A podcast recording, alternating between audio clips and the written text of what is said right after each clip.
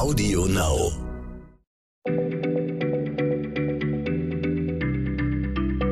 Schneller Schlau, der kurze Wissenspodcast von PM. Hallo, herzlich willkommen zu einer neuen Folge von Schneller Schlau, dem kleinen Podcast von PM, in dem wir ganz konkrete Fragen knackig und kurz beantworten. Und heute haben wir wieder mal ein Medizinthema. Da ist unsere Medizinredakteurin Christiane Lölder. Hallo Christiane. Hallo. Und zwar geht es mir um eine Sache, die ich in einem Heft äh, gesehen habe, nämlich in PM Fragen und Antworten. Da hat eine Leserin, äh, Susanne Strauß, eine Frage gestellt an die Redaktion, nämlich wollte sie wissen, ob es Krebs auch am Herzen gibt, ob man am Herz Krebs bekommen kann. Und das ist ein ernstes Thema, aber mir fiel dabei sofort auf, ich habe das noch nie gehört und fragte mich dann auch gleich, warum. Und ihr habt die Frage inzwischen im Heft beantwortet und jetzt kannst du uns bitte heute einmal erzählen, äh, was die Antwort auf diese Frage ist. Gibt es Herzkrebs? Ja, das ist richtig. Hm? Menschen, die an anderen Formen von Krebs erkrankt sind, die entwickeln manchmal Metastasen am Herzen.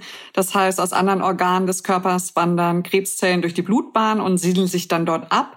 Ähm, das kann zum Beispiel bei Lungenkrebs oder Brustkrebs vorkommen.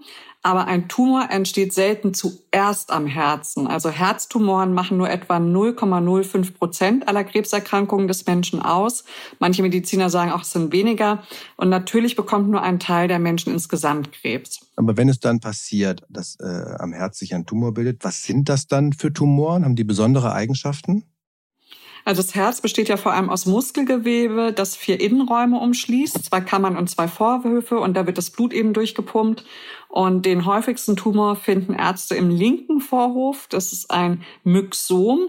Das ist so ein kugelförmiges Gebilde aus Bindegewebe und aus so einer gallertartigen Masse. Manche sagen da auch schleimig dazu. Und ein Myxom wird als gutartig bezeichnet, ähm, weil das bildet selbst keine Metastasen und wächst auch nicht so besonders aggressiv. Und dann gibt's aber auch bösartige Herztumore. Dazu zählen die Sarkome. Und die können aus Bindegewebe oder Muskelgewebe entstehen und streuen dann auch Krebszellen ins Blut. Mediziner sagen aber, dass etwa drei Viertel der Tumore am Herzen gutartig sind. Also es gibt es ganz selten Herztumore und davon sind auch noch drei Viertel gutartig. Ähm, das ist zumindest halbwegs beruhigend. Wie werden diese Tumoren denn erkannt? Also es gibt ja da auch kein Screening dafür, wie beim Brustkrebs zum Beispiel. Also sie gelten als Chamäleon tatsächlich, weil sie so verschiedene Symptome machen und auf den ersten Blick anderen Herzleiden ähneln. Die Patienten haben vielleicht leichtes Fieber oder Blutarmut, haben Atemnot oder nehmen ab. Oft haben die auch Herzrhythmusstörungen und gehen deshalb zum Arzt. Und Kardiologen, also Herzspezialisten, können dann einen Ultraschall des Herzens machen, auch Herzecho genannt. Und dann schauen die nach, was sich da so abspielt. Und es kann sein, dass so ein kleiner, gutartiger Tumor dann erstmal ausschaut wie ein Blutgerinnsel, was sich festgesetzt hat. Und manchmal sammelt sich da auch Flüssigkeit im sogenannten Herzbeutel. Das ist so ein Gewebe, das das Herz umgibt. Und dann kann man ein MRT machen, auch Kernspin genannt, und das kann dann Klarheit bringen und nochmal Schnittbilder des Herzens liefern. Und da sieht man das dann nochmal besser. Okay, und wenn dann so eine Situation eingetreten ist, was können Ärzte dann tun? Ich stelle mir das sehr schwierig vor, das zu behandeln an so einem, an so einem sehr wichtigen Organ.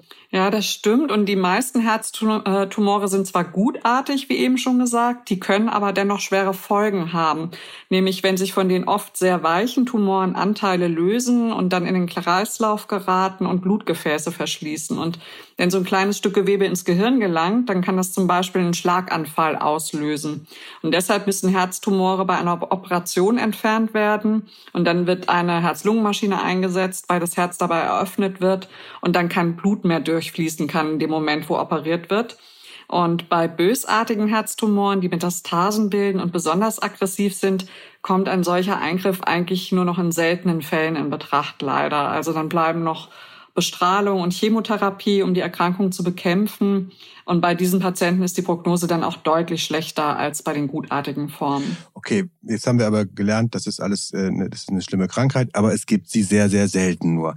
Ähm, kann man denn sagen, warum es das so selten gibt am Herzen, dass da sich Krebszellen entwickeln? Das muss doch auch einen Grund haben. Ja, das ist eines der großen Rätsel auch und es gibt mehrere Ansätze von Erklärungen.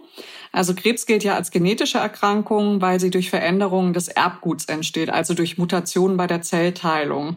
Und dann wächst der Krebs und breitet sich aus und Herzzellen teilen sich seltener als Zellen in anderen Organen, also wie jetzt Darm oder Lunge oder Haut. Das heißt, es gibt nicht so viele Ereignisse, bei denen Mutationen entstehen können und das kann ein Grund sein. Also statistisch ist es deswegen weniger wahrscheinlich, dass da auch ein Fehler passiert beim Mutieren. Ja, kann man sagen. Und dann eine weitere Vermutung ist, dass Stammzellen eine Rolle spielen bei Krebserkrankungen. Aus denen können sich neue Zellen bilden normalerweise, wenn Gewebe zerstört wurde, durch schlechte Durchblutung zum Beispiel. Und wenn in einer Stammzelle Mutationen entstehen, ist das besonders gravierend, weil sich dann daraus von Anfang an ein krebsartiges Gewebe bilden kann und nicht das gesunde. Und am Herzen gibt es keine solcher Stammzellen. Ne? Untergegangenes Gewebe kann nicht repariert werden. Das wissen wir von einem Herzinfarkt. Da wächst ja nicht auf einmal neues Herzgewebe nach, wie das bei anderen Organen möglich ist, zum Beispiel bei der Leber. Okay, aber das hört sich ja so an, als sei das Herz in gewisser Weise ganz gut durch solche Effekte geschützt, was Krebserkrankungen angeht. Ja, es gibt auch die Hypothese von Evolutionsbiologen, dass bestimmte Organe besonders gut geschützt sind, eben, wie du gesagt hast, unter anderem durch Reparaturmechanismen. Es gibt nämlich auch Prozesse im Körper, die Mutationen in den Genen reparieren können. Und vielleicht gelingt das am Herzen besonders gut. Das ist eine Überlegung. Also, dass sich das im Lauf der Evolution. Weil so wichtig ist das Herz. Genau, das hat sich im Lauf der Evolution so ergeben, weil wir ja ohne Herz nicht leben können. Das könnte auch für das Gehirn oder die Gebärmutter gelten. Da ist Krebs auch vergleichsweise selten. Ja, aber ganz genau weiß man es eben nicht. Okay, das war jetzt ein, ein, ernstes Thema, aber immerhin mit dem mit der äh, guten Botschaft, äh, diese Krankheit Krebs am Herzen gibt es aus äh, teilweise interessanten Gründen, möglicherweise evolutionsbiologischen Gründen nur sehr selten. Aber wenn es sie gibt, ist sie zu 75 Prozent zwar gutartig, trotzdem aber ein ernstzunehmendes Leiden. Danke, Christiane. Da habe ich jetzt tatsächlich was Neues gelernt heute. Das freut mich. Das war ja auch der Sinn der Sache. Dankeschön und auf Wiederhören. Tschüss. Schneller Schlau, der kurze Wissenspodcast von PM. Zum Schluss möchte ich euch noch den Podcast von Insa Bethke ans Herz legen. Und worum es in ihrem Podcast geht, erzählt sie euch hier nun selbst.